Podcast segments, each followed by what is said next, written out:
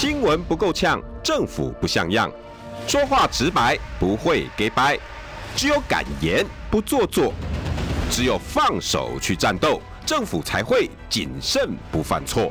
周一到周五晚上六点到七点，罗有志有话直说。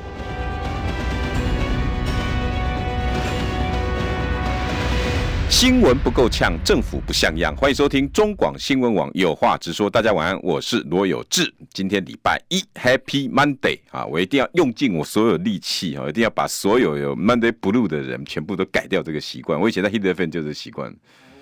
我就不喜欢人家 Monday Blue，Monday Blue，每天在那边讲 Monday Blue 的。因为你是主管，当然不喜欢。对。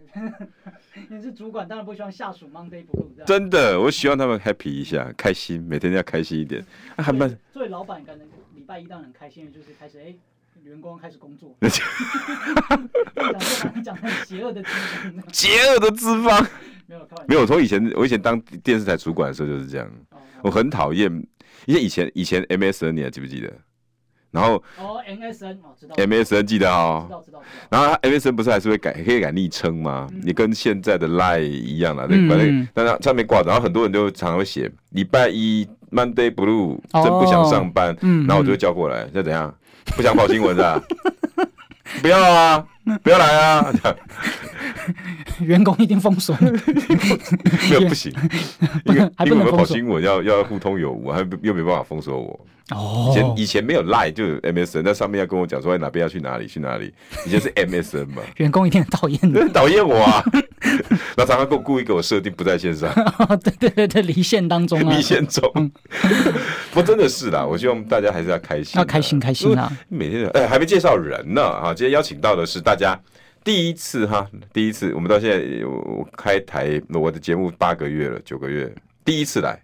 哦，对，台北市议员侯汉廷，Hello，主持人好，呃，不，Hello，有志，讲主持人很很深，Hello，有志哥好，对，好生疏，对，线上的听众朋友们，大家晚安。好，新党市议员，现在在那个士林北投，要寻求第二次连任，对，寻求算第一次连任，第一次连任，第二次当议员，第二次当议员啊，第二届啊，所以欢迎士林北投，恳请支持侯汉廷，对。好吧，然后那个今天这本书也是主要的啦。也 YT 的朋友哈，我们也也请怡轩把它放到上面，让大家看这个书皮啊哈。选举大家会喜欢，最近都喜欢出书哈。而这本书呢叫《以疫谋利》，侯汉廷写的。嗯，民进党防疫的乱象与悲剧。嗯，来这个大家看，哎，是不是这个？对对对对，然后哇，就放在这我们正中间，好帅啊，好帅啊！啊，没有没有，有志哥比较帅啊。我没有，我老人家了，我五五十几岁了。以疫谋利这个书，以你要你里面内容其实不只讲疫情啊，但是你一路从这这两年媒体媒体也有，对对也有也有疫情，然后我们的经济状况，嗯，然后。呃，我今天比较 focus 应该是在疫情，嗯，因为我从书里面大概翻了一下，因为我昨天就最近确诊有点累，你知道没看完 Long COVID，看完第一个序我就不行了。这两年你失去的不只是健康，我大概从你的书，我用这样子的注解，你觉得？你说我吗？我失去，你是说台湾嘛？全部。对，然后我失去了不止健康，对我我还失去了很多东西哈。有吗？比如说我失去了。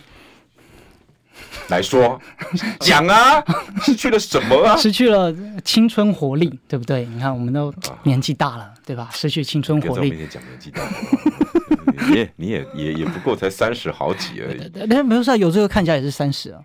嗯，好不好？今天通告费加十倍。对，我先前看到有这个，我还想说，哎，这个我们是同同届吗？哦，你少来，我已经已经五十了，迈向半百了。哇，哎，不过这这这里面你讲的以疫。谋利，各位，疫哈是疫情的疫，利是利益，利益的，嗯，以疫谋利，那刚好也是讲我们现在的台北市长。对对对，就是讲陈时中嘛。那在这一本书呢，呃，如同刚才有志哥所说的，就是其实包含了很多方面啊。那其实呢，在我最初是想要说，把民进党这两年来的所有的乱象跟恶政，嗯，全部都汇集起来。但是俗话说得好啊，罄竹难书，对吧？这真的是罄南山之竹，书最无穷；决东海之波，流恶难尽。哎。哎呀，大家知道这个典故吗？实在是拙法难书啊，所以呢，很多东西就是没有办法写。那包含像一开始，就我最早在脸书上公告说，我想要写一本这样相关的书籍，然后就网友留言说，包含像是泰鲁格的事件啦，然后或者呢是军工教的年改啦，等等，都有很多当时现或现在看来有很多乱象或核电啊等等的，但是最后实在是。太多了，写不完，所以呢，就先以疫情为主。嗯，而且因为这两年民进党的呃，他的之所以当还会遭到很多的吹捧啊，或者呢歌功颂德，嗯，也是因为在二零二零年初啊，疫情时候的神话，神话，对疫情的神话，所以就从疫情开始写。那过程呢，当然也有很多是被删减掉的，因为实在是太多了。哇，真的是罄竹难书，真的罄竹难书，因为其实包含像是都不够用了，包含像是。纾困之乱啊，两年的纾困之乱，那我也没有也没有在里面写的很完整，就是只有稍微的带到。本来我要列十个章节，十章，但是最后我们只剩下三章，那个太多了，太多了，还包含本来还要写包含莱猪，嗯，嗯，然后呢，其实本来像高端疫苗要专门一个章节啊，但其实就是篇幅太多，所以没有办法，那只好去做一些删减。没关系，还可以出第二本。对，你看罗志祥都写几本 了，真的真的，这个所以很多人说真的罄竹难书了。哎，真的是。那在里面呢，我还是稍稍微简单一下，帮我们讲一下书的内容。好，老王卖瓜自卖自夸一下，一定要一定要自卖自夸一下。好的，本书呢十万六千多字，而且呢没有任何的彩色图片，有没有抄袭？啊，有没有抄袭？但是没有啊，就跟我的论文一样，没有抄袭 啊。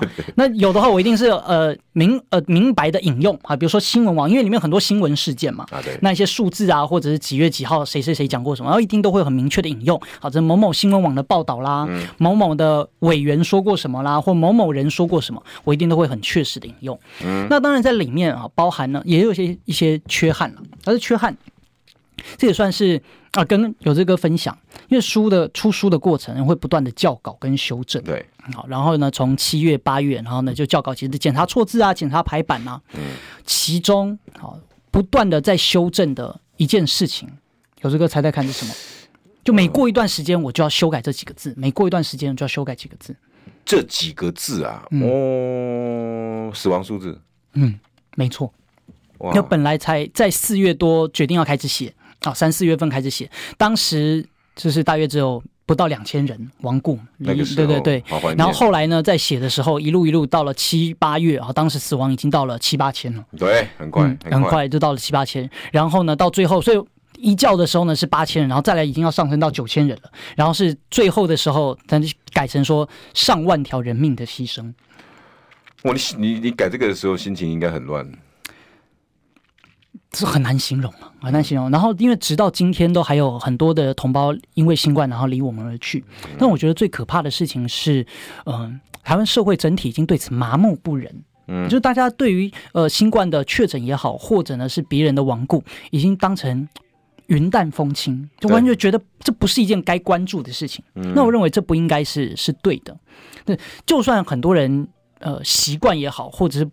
但我们应该要保持基本的怜悯，当然跟关怀，那是人命。对，而且别忘记，就是新冠疫情确实对台湾造成了如此大的冲击跟影响啊！尤其尤其过去我们是这么的关心疫情这件事情，对，那对回想就会觉得，而且也给他无上的权利。嗯。对，就过去两年我们这么关心疫情，可是到了现在，好像我们没有人把疫情当一回事。没有啊。可是呢，死亡的人数还在增加。对啊。对。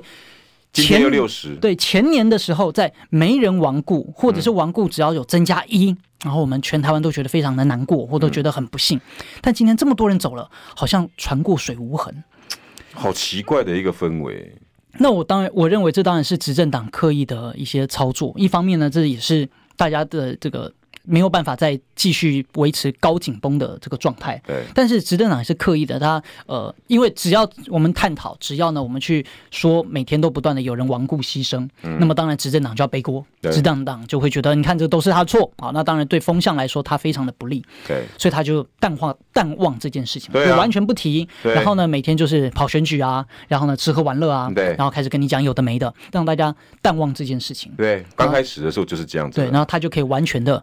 卸责下来，对，所以这才是我认为民进党，尤其在今年呢，很可恶的地方。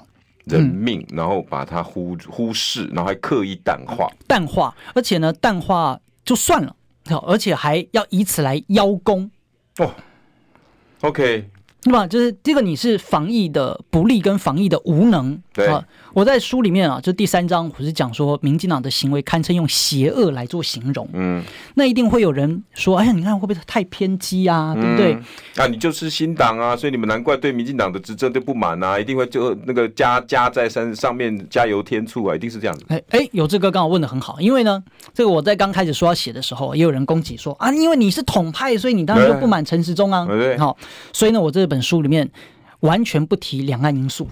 OK，对，那当然就陈时东的防疫，他也会操作两岸的意识形态，比如说像当时的小明的事件啦，然后什么的。好，我这里面呢，就是对于两岸因素，通通都不提。不，其实对啦，不过这一段这一段反而是我最痛的那个时段。对对对，因为那个时候汉庭我也跟你分享，你这一段既然没有写在里头，我我简我简单几秒钟补给大家。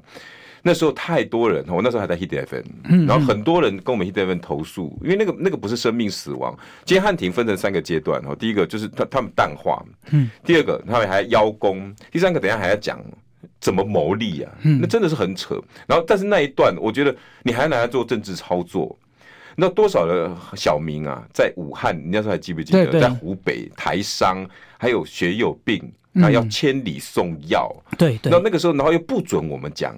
所以大家呢也被压着习惯了，这就是我我 fit 我我我我我我我赞助你那一那这前面那一段淡化，嗯，然后呢大家都漠不关心，都不晓得远在几百公里外的人有有有我们一样生活在台湾的这些人，然后他也是挂台湾孩子，然后回不来，嗯，然后但是我们的国家会告诉他你活该，嗯，你知道我这样一口气啊，我那时候在 Hit FM 的广播，我一口气连做十七集，嗯，我连线湖北台商。以及他们相关的孩子们，尤其我把重点放在孩子。嗯，对对。然后真的很多孩子啊，那个跟跟我在连线的时候，那个心里面真难受。有一个有一个，因为我觉得我当时有看到一些片段，我也是很考上北医女。嗯。然后等于你考上，你还得去完成一些动作。他如果你不完成那些动作，他你这个就重来，拜拜，明年重来。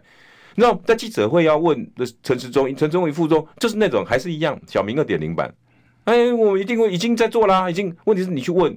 所有的学校双手一摊，上面没规定下来啊。那制度是死的，可是人命是活的。然后那时候连做十七期，我哭了十几次。每一个都是远在几百公里外的人，然后无助。还有一个包商，嗯，他因为标了一个案子，结果没办法执行，好，结果现在呢还没有回办法回台湾，一困困二十几天，然后那个合约期也过了，没办法违约，违约金。还没赚到钱，违约金三百万，哇！还没加上员工要付的薪水，嗯、很多员工因为他没有办法回去签，会计不敢发薪水，几百万这样下去，他回去之后公司倒一半了。就是回想回想起来，就疫情初其实是有非常难书，是非常不合理的事情，而且是违反医学跟这个防疫规范跟认知的啊。但当时都以一个防疫的。大名号啊，这大旗，然后呢，就把所有的人都压得死死的。对，然后当时其实是病毒，嗯、对，那其实，在当时就非常的荒谬了。那这个淡化我们讲完，那再就是你说的第二个是，呃，现在就是邀功嘛，其实就到现阶段也是要不断的在吹嘘，不断的在在做吹捧。然后其实，因为刚刚有时你看一讲这个，不会这个各种的回忆就就就涌上心头就，就都涌上心头。当时我记得很明显了，是针对所有陆陆呃陆籍人士，一律都封锁，不准来台湾。对对，可是这很荒谬，为什么呢？因为当时你看疫情比较严重，是在湖北地区。好，那你理论上你应该是针对过年期间在湖北地区的人，或者有他的这个呃出入的这个记录，那你才应该禁止。但当时呢，既然是哎，你过年期间哎，在别的国家的人一样不能够来到台湾，对吧？然后甚至呢是呃。过年期间，好，在日本的妈妈可以回来台湾，嗯，但是呢，他的小孩啊，因为呢是陆籍的，所以就不能来到台湾。嗯、对他们搭同一班飞机，嗯、然后要上机的时候就被拦下来。哎，可是好奇怪，你如果觉得是日本很危险，那应该是所有日本飞机都不能来台湾呢？对啊，对吧？那怎么会是说，因为他是大陆籍的小朋友啊，没有取得我们中华民国的这个身份证，嗯、所以他不能上来。可是呢，他妈妈就可以来。他妈过年不是都待在一起吗？对啊。而且依照当时的逻辑，就是只要你是大陆人啊，就是取得大陆大陆身份证的，嗯、那就算过年期间你人在外太空接触不到病毒，哎，你也不能来台湾。所以当时他就完全是不是防病毒啊，他就是在防中国大陆操作反中的意识，啊、操作反中的意识形态。可是后来啊，像包含有这个所说，很多的学生是回不来，因为直到了二零二零年的大约八九月，很多、嗯、很多学生在等开学，包含从高中、国中，很多人等开学了。台上的小朋友啊，那都是有中华民国身份证的的小朋友。困在大陆回不来，对，好，那当然也包含了我们所谓的陆籍的小民啊，就排队等着领中华民国身份证的小朋友，嗯，啊，他不是不拿台湾身份证，他是要领，他只是在排队当中。啊，可是不知道怎么办呢？对，因为领排队身份证本来就要排很长的一段时间，可是当时呢，陈时中仍然是以说，哎呀，疫情啊什么的就不准回来，嗯，但后面又在哪里呢？就同时间呢，台湾完全是加零。而且呢，陈时中自己都跑去开演唱会，然后呢，跑去屏东吃生鱼片，嗯，然后呢，美国的阿扎尔可以来，对，哎，美国阿扎尔可以来，然后美国的很多官员也都不用隔离哦，不用，美国的官员都不用隔离，可以回来台湾，但是小明呢，就是就算要隔离，嗯，也不准他来台湾，对，所以陈时中的双重标准，然后民进党的双重标准，我在书里面也把过去。能看到的双标全部都整理起来啊，包含是很简单。第一个呢，就是对待大陆跟对待其其他地区的双重标准，对啊，这非常明显，很明显，就是严格的防止中国大陆人士，但是呢，对所有海外都开放，对东南亚开放，对待美国、英国开放，所以后来变种病毒就大肆入侵了。对，嗯，这是去年跟今年我们台湾疫情爆发的最根本问题原因，就是因为民进党他只防大陆不防欧美，但病毒都从欧美来。那第二个呢，就是针对好老外以及针对台湾人的区别对待。嗯，老外跟台湾人，对，就是外籍的人士，然后外国的这些官员来啊，不用隔离。那台湾人回来要隔离，嗯、对对，好，那当然还有很多。那在第三个呢，就包含是台湾人内部，哎，那也是有区隔对待，也是有双重标准。嗯、很简单，最简单的例子就是周玉蔻，哎哎，对吧？周玉蔻跟徐巧芯，这是一个很明显的双重标准啊。任何人讲话讲散播资讯都要罚啊。周玉蔻散播假资讯也不用罚，不用不用罚，而且还可以公然说，我明天给各位一个独家消息，哇，明天呢。而且呢，当时还有一个案例啊，是现在如果不讲，大概可能很多人都忘记了。是在加纳的台商，好，他已经确诊了，确诊了要回来台湾。嗯，你说依照以前二零二零年初期严格的标准，哎，确诊人怎么可以上飞机？对，啊、武汉的人确诊了，哇，这种民进党肯定是把他们都赶下飞机啊。对啊，对啊，哎，结果呢，我们的指挥中心专门让他安排飞机来到台湾做治疗，那、嗯、为什么呢？因为人家有钱。好，然后呢？据媒体的引报道引述啊，因为他跟民进党高层非常友好，嗯嗯，然后用医疗专机，对，用医疗专机，那医疗专机啊，很多事情呢就是不讲，大家都忘记了。这些就是、线上我我这里有打断，线上哈是我们邀请到的是台北市议员侯汉廷，哦，士林北投区的，然后他现在是出这本书叫做《以疫谋利》。然后他在叙述的整个过程，我相信开车的朋友，你现在很多人搞不好现在在打的方向盘，对对对对对对，我相信应该很多人有，甚至现在在开车的朋友，当时就是被限制住的，我相信一定有。所以那种淡化已经是很过很过分了，很过分了。然后区别，那那种每天要把人家关在里面，然后不能不能出去，然后我我国外人来，只要跟民进党有相关的，对。他就欢迎，对吧？他就欢迎。好，所以就问各位好朋友，都过去这几年了，真的很多事情忘不掉。比如说，哎，你们都有排队买过口罩吗？有啊，对啊。那大家都有排队去填纾困吗？去领补助吗？一定也有。这个我倒懒，不见得。算了，我每天我干嘛要我卑躬屈膝的对？干嘛 拜托你给我一千五？给我。我应该应该这样讲，就是说看我看到不是我不需要，就觉得那种侮辱人，而且手续很繁杂啊什么的。对，不是说。昨前两天不是陈时东竞选总部开张嘛，然后他这个造势大会，对吧？底下好多人，我就想问，对吧？那底下的这么多人，你们难道没有排队买过口罩吗？对啊，难道你们没有排队买过快筛吗？更夸张的，还有没有教你蒸口罩？对啊，哦，对，用电锅蒸口罩，好笑啊！这个美梦成真嘛，就是用这个口罩足够的梦想是用蒸出来的，叫美梦成真。还有口罩国家队，对，然后还要征收的，然后还被何金说呃。呃，对对对，这里面呢我也列在书里面，对，有，对对对对，好，那这也是挖军的这个由来，就是因为当时何金新加坡的总理夫人何金，那专门就在脸书上贴了一张青蛙，嗯，他在干嘛呢？他就在嘲笑，去出征他的人都是井底之蛙。对，哎，而且这个出征文化真的是从民进党上台之后啊，非常的出征谭德赛，嗯，出征何金。各位听众朋友，你还记得那件事吗？因为台湾呢号称口罩国家队，我觉得自己很了不起。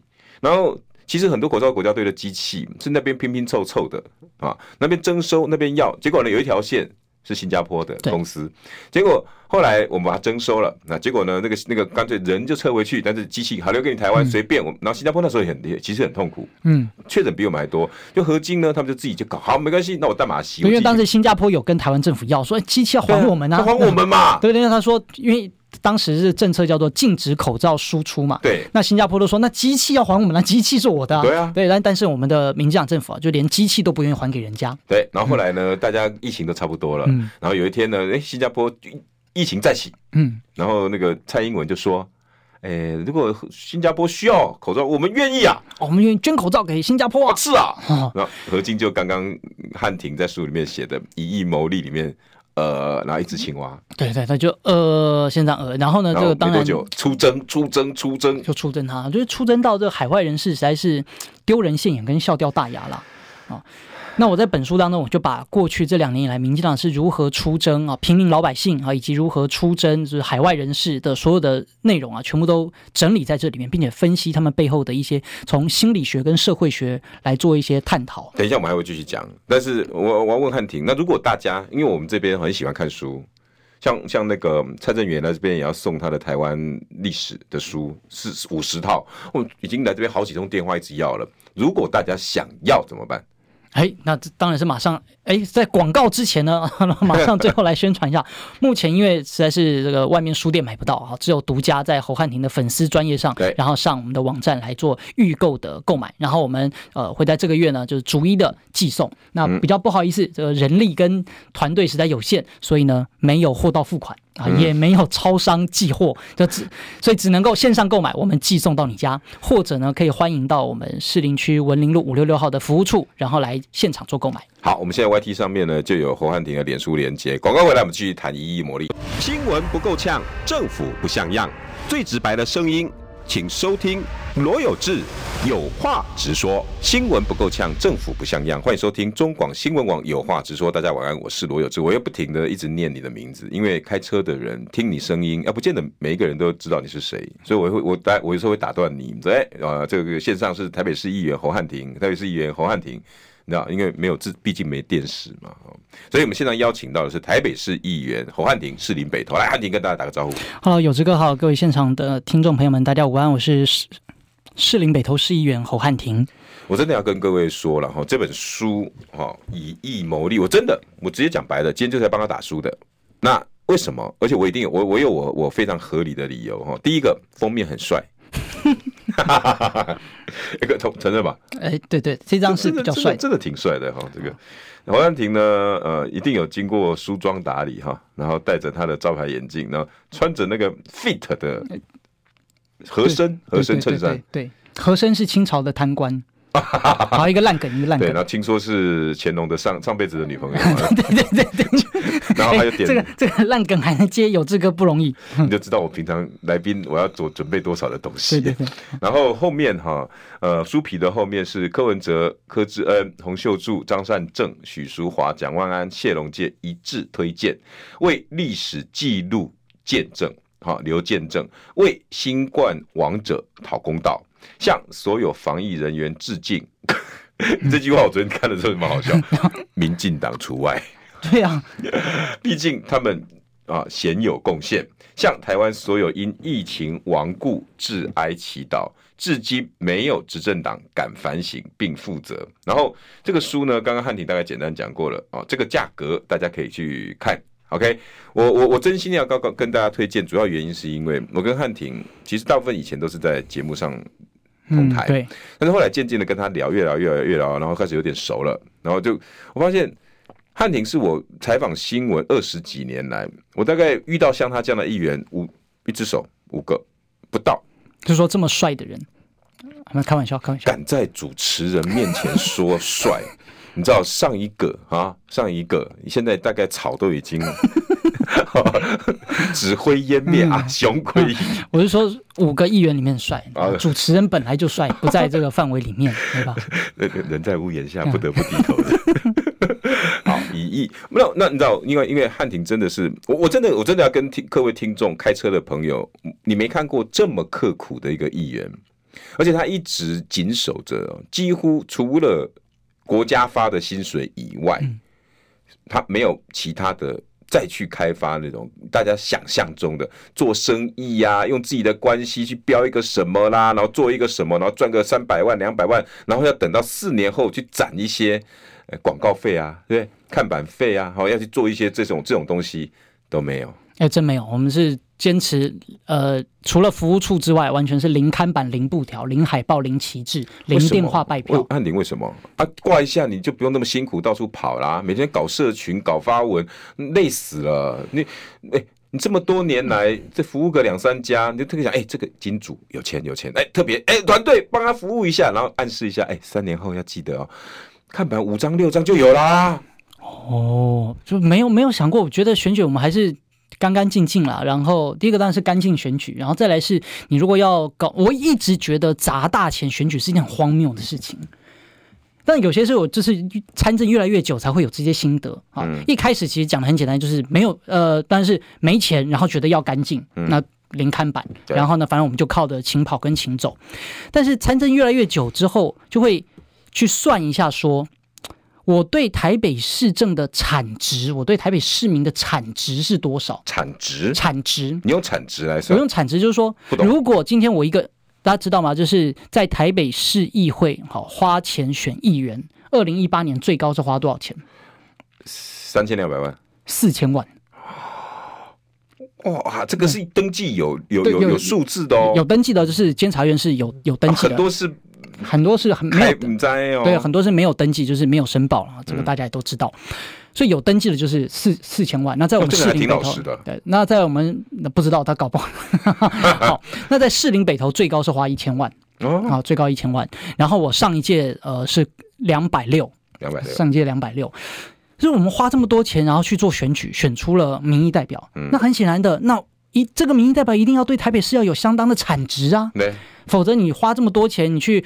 挂刊板、挂广广告，然后做布条、做那些东西，那些把就是垃圾嘛。我们就算只从环境的角度来讲，那个东西就是垃圾。对，对，因为不是装置艺装置艺术。对，那个东西又不能摆太久，而且很危险。也像以前也曾经发生过，呃，这个台风来的时候啊，然后那种阴板看看板倒塌，然后把人给砸伤。有有有发生这种事情，或者是那个很大面的布条，反正也是倒下来，然后把人给弄伤。嗯，所以从。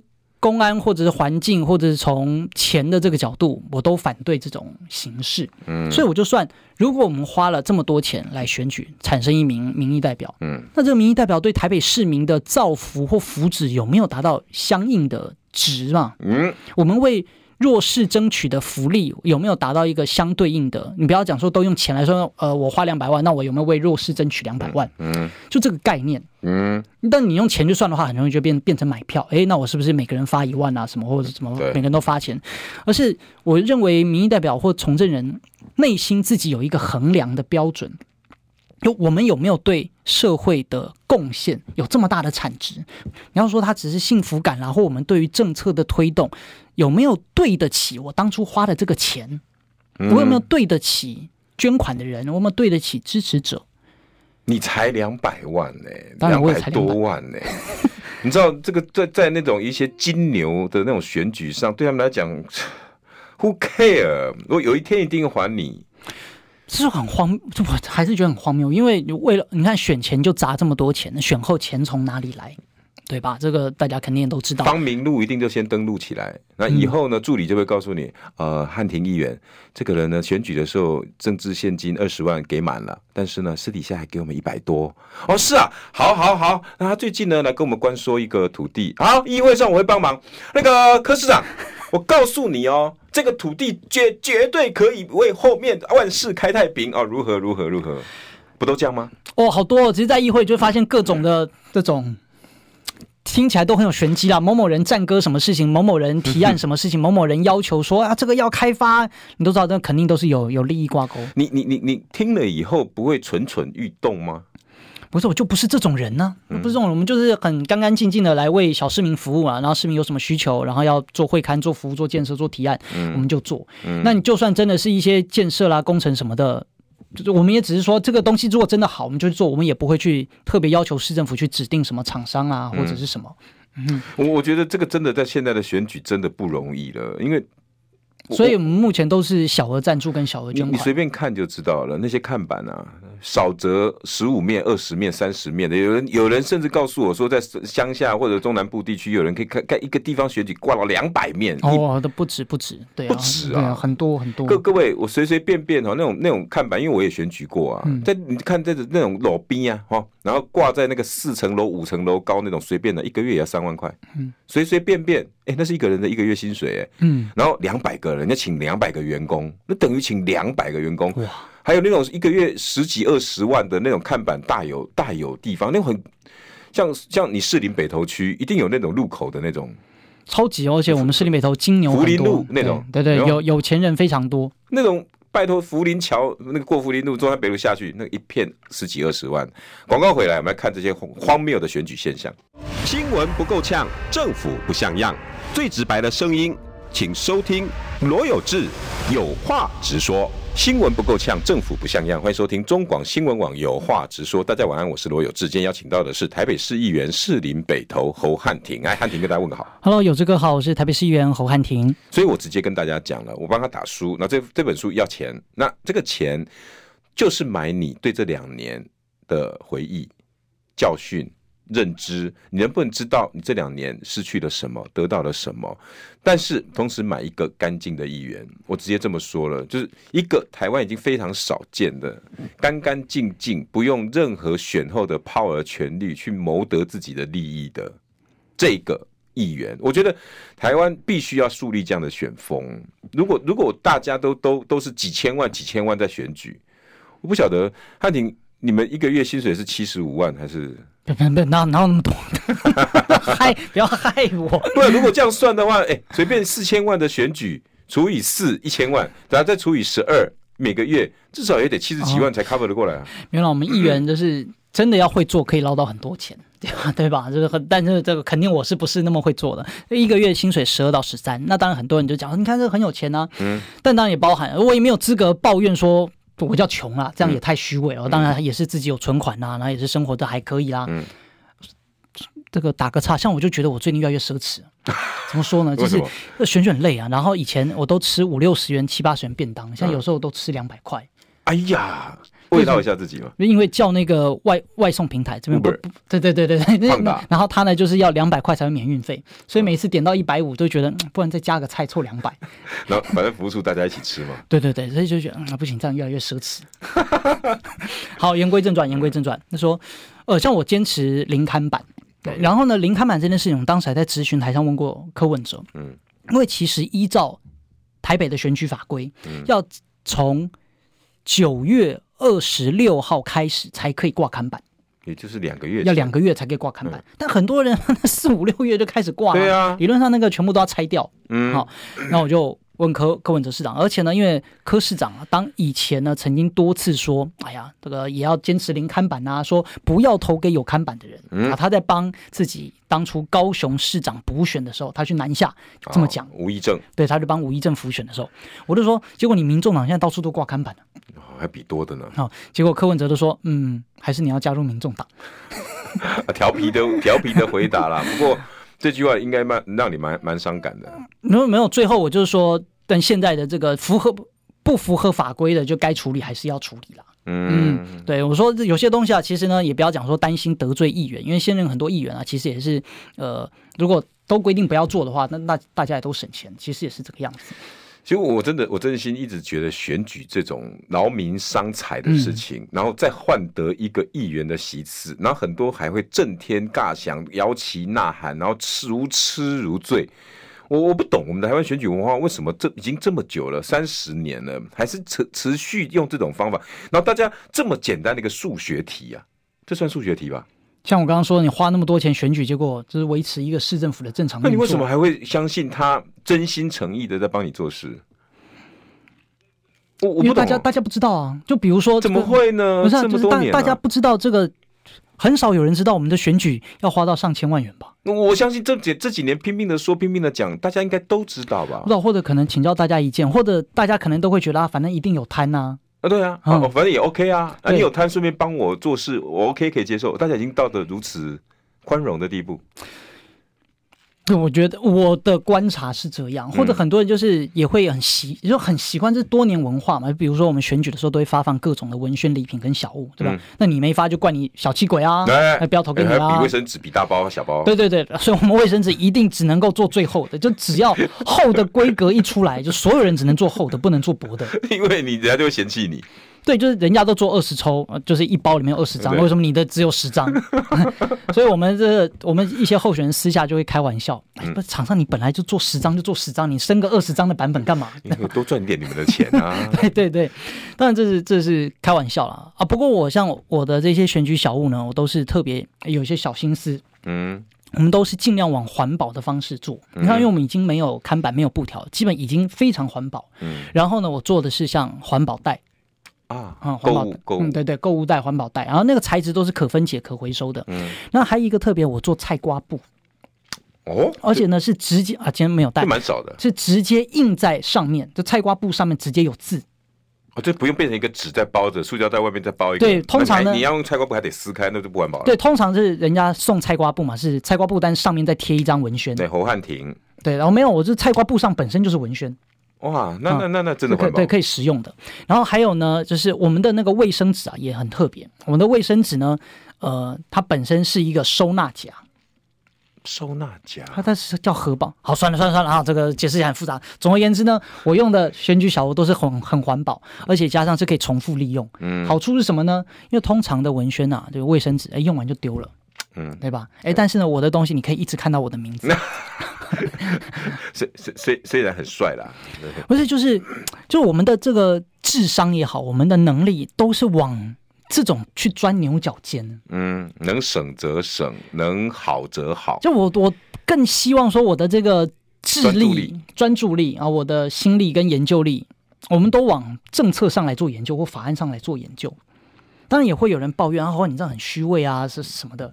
但是现实就是就是如此，是逼迫的，我们必须要往这个方向去做，更加的呃讨好啦、卖乖啦，然后或者是在这方面一定要去呃胜过别人。嗯，但有些事情我们还是坚持坚持不做，像我刚刚说的看板，即便很多热心的支持者啊愿意提供，连这个你都不要，都不要，就是主打零看板就是零看板，因为只要我我二零一八年也是零看板的可以当选，嗯，我这一届零看板。还是当选，如果啦有幸啊，都希望大家能够给这些机会继续当选。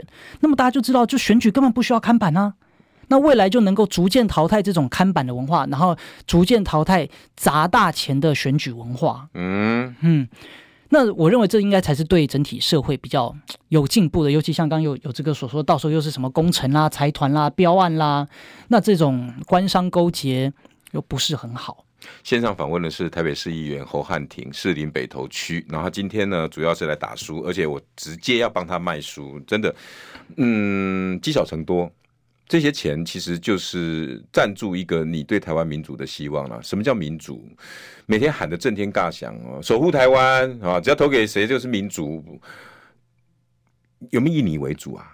我我真的要要要提醒这些开车的朋友，或者是现在正在坐在驾驶座旁边爸爸妈妈旁边的青年朋友，今年十八岁你们就有投票权了。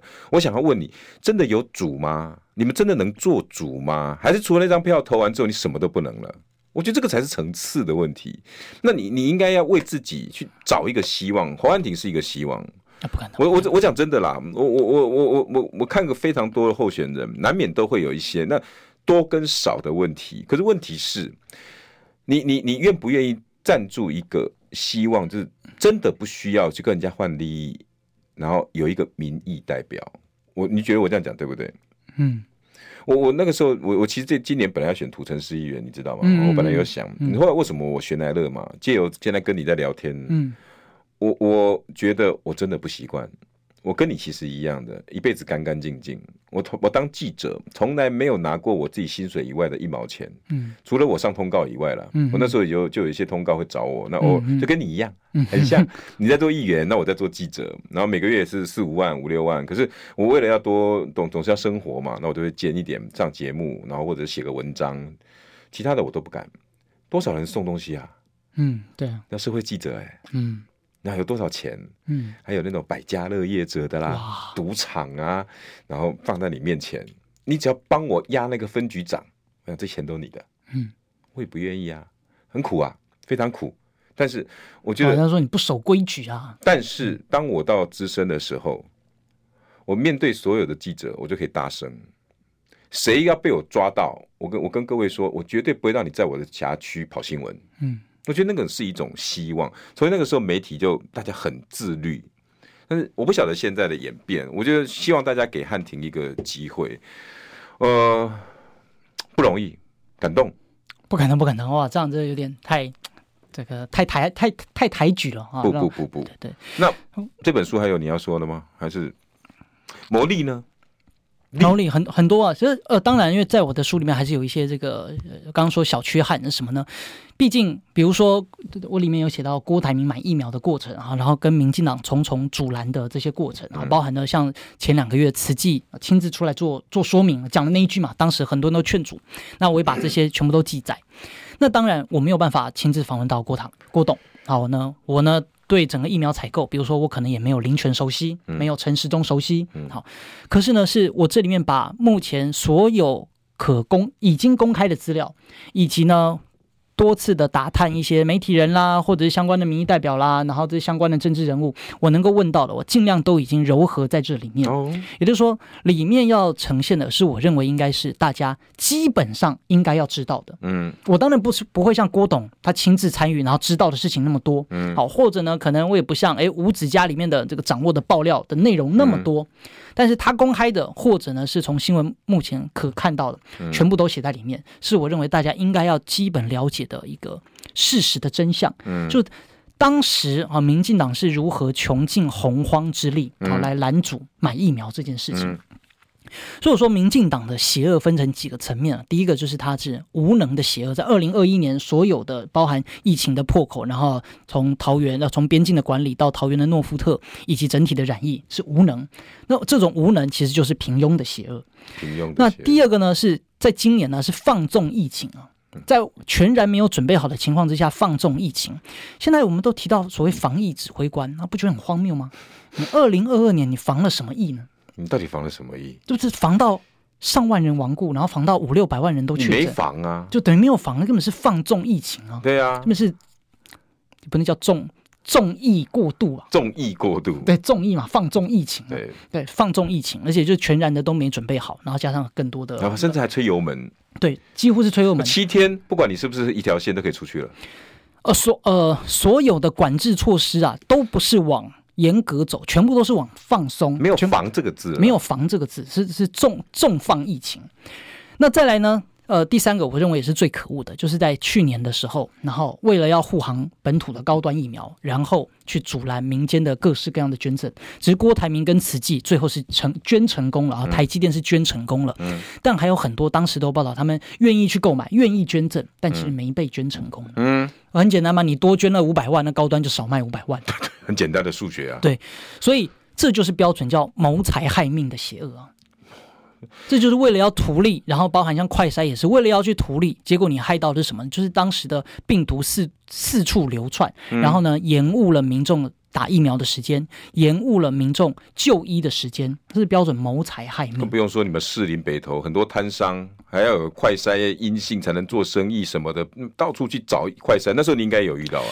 有我自己本人就亲自出来排快筛啊，就是跟大家一样，我们都是要排队买快筛啊。嗯，排队买快筛，然后记者也很好心帮我去问陈世忠说：“哎，但陈世忠你有没有自己买快筛，对吧？”陈世忠说：“我有了，干嘛去买？”你看，这完全不懂得苦民说。今天问这个问题是让你解决问题嘛，让你解决说为什么快筛会有这个分配不均的问题，为什么快筛数量不足啊？结果陈世忠只说：“嗯，我有了就不用去买。”就连最基本的同理心都没有。就如果说你不能够解决问题，嗯，好歹要关心民众嘛，嗯，那这件事情我实在是帮不上忙，无能为力。但是呢，对你表达支持或我们努力来改善，陈时中完全没有，他就说：“哦，我有了，我有了，对对，我我有了，我有助理啊，你怎么样？”他其实是一个很不负责任的的人啊。那那那那那汉庭，你今年今年很可能再连任，也也预助理希望你能够连任。那你当上台北市议员以后。那如果万一是陈世忠当选，你有没有打算好好要要怎么样面对他？希望是不要发生这种悲剧啊！我我很害怕到时候那个台北市的施政报告全部都搬到周玉蔻的节目。好，你对啊，然后然后台北市的这个所有的预算的标案，全部都给放言传媒啊，都给周玉蔻的传媒啊，那不然就是给民进党自己的很多亲朋好友跟绿友友集团。可未来台北市政肯定是这个样子，嗯，对吧？然后呢，到时候周玉蔻说要做啊，到时候呢，台北市的优先的事情啊，嗯，哎，就不是在市政报告里面讲，而是而会在周玉蔻的节目里面讲，在那个辣新闻，对对对，然后是周玉蔻，然后来帮忙宣布台北最新的市政跟台北市的一些相关报道。那你能想象吗？然后或者到时候呢，变成是所谓的焦糖哥哥啦。然后呢，来担任我们台北市的官船局局长啦。嗯，然后或者他来担任就是什么秘这个秘书啊，对吧？然后呢，他来担任研考会的委委员呐。啊，那不都很有可能发生的事情吗？他来担任发言人，然后他现在的那些正二代们就全部成为发言人呐。啊，嗯，然后某某的委员那什么一大堆的委员可以可以做分派，就可以哎，帮我打电话给你爸徐徐国勇。跟他讲说晚上我们喝两杯之类的，对对对，非常有可能。所以这不是我们刻意去丑化或者是扭曲，而是实际上现在就在发生这个事情。嗯，那我们最关心你，不论是身为你的执政能力也好，或者你对于台北市政，你目前是没有主见的，尤其呢，包含是你对自己的。竞选的步骤跟选举的战略，就完全都是听命于任别人呢、啊。我随便问就好了。你是士林北投区的议员，在这一波所有他的政见里面有对你士林北投区你有眼睛一亮的政见吗？有一个道路拓宽，道路拓宽那根本就是拆民宅啊！那怎么可能给他拆？怎么可能给他拆民宅？对吧？那个就是不可能啊。然后呢，呃，我们也问了交通局啊，然后台北市的那个交通局呢，嗯、隔天立刻就打脸。嗯，就这这这行不通，就是行不通了，嗯、行不通就是行不通。然后呢，呃，后续的争点他就没有再谈交通，他就没有再谈那个政策了。他都干嘛？他就马上去骂，哎，柯文哲要交通局加班呛他，哎、啊，就就后面就变成了。哦，这是你们市里北投的事。对对对，那其实陈时中提了很多政策哦，好，我也不会说那个盲目的怪他都没提啊，也有提哦，除了公厕还有，嗯，但关键是他的政策是虚晃一招啊。比如说，你看他最早提出内湖交通，结果被里长骂，对，被里长骂完之后呢，就输了。嗯，然后他提都跟跟那个住宅社会住宅，结果发现他的资料啊，就是全部都是错的假新闻，啊被台北市打脸，就说了。嗯，那每一个政策都是这样，就提完之后就说了。到现在你都不能够知道说他到底有没有主打哪个政策一定会做到。我只记得马桶而已。你看，就连马桶我们都不知道到底他当选之后要不要做。哎，对，因为不了了之啊。对啊，那就比如说你现在问，那请问一下陈时中当选到底有没有推广免治马桶？那不知道哎，不知道。就如果他连自己的政策都不当一回事情，然后都只是遇到什么事情就撤，遇到什么事情就说，那怎么当台北市长呢？对于未来遇到台北市长，肯定会有更多的掣肘跟阻碍嘛。对，一定也会有各种的财团啦、厂商啦，或者哎，那捐钱给你的厂商，你看这次台北市长柯陈时中选举也花很多钱啊。那这些厂商未来跟你要标案、跟你要事情的时候，你怎么办？难怪这次的防疫，听说又又列了好几百亿，我不晓得到底要要给。来，最后的二十十十秒钟，你赶快跟跟大家讲一下这本书。好，欢迎大家到侯汉廷的粉丝专业，然后里面上网连结购买哈，以疫谋利，民进党防疫的乱象与悲剧，由侯汉廷市议员所出版的，恳请支持，谢谢大家，也请士林北投支持侯汉廷。嗨，如果有愿愿意做政治献金，在粉丝团都看得到哦。